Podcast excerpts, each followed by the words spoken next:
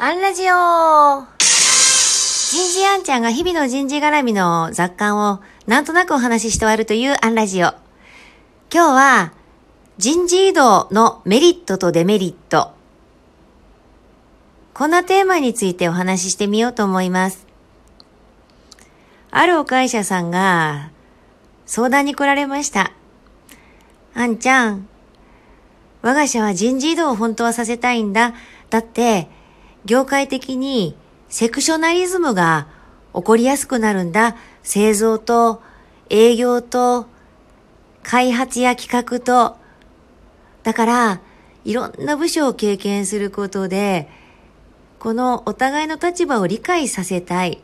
ただね、うちのこの中小企業の規模では、なかなかそれができなくて、確かに規模はありますね。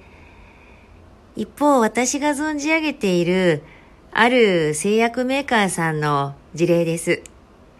その会社さんでも職種を超えたセクショナリズムってのが存在したそうです。やはり人事異動ができる規模ではない。だから入社して10年経った時、短期間の留学制度を作りました。海外に行くのではないです。営業で10年ご活躍された方は、例えば製造現場に3ヶ月、えー、デッチ暴行に行く。逆に開発企画を10年経験した後、短期留学、社内短期留学ですね。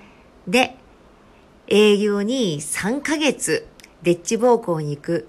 そうすると、相手の立場を理解始めし始めるそうです。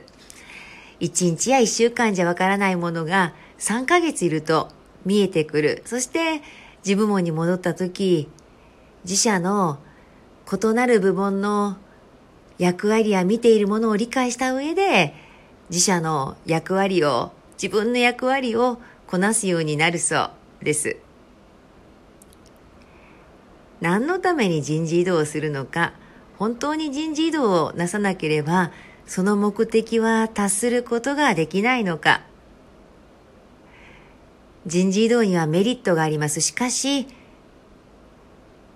教育に時間と工数がかかったり、もしくは、専門職が生まれにくかったり、望まない移動の場合にはモチベーションダウンがあったり、キャリアが中途半端になったりっていうデメリット。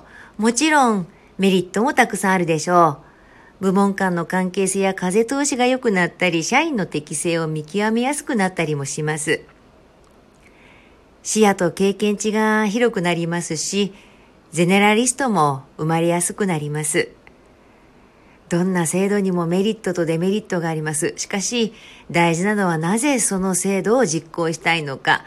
目的を明らかにすれば、もしかしたら、その仕組みではない別のやり方が見つかるかもしれません。今日はここまで。次回もお楽しみに。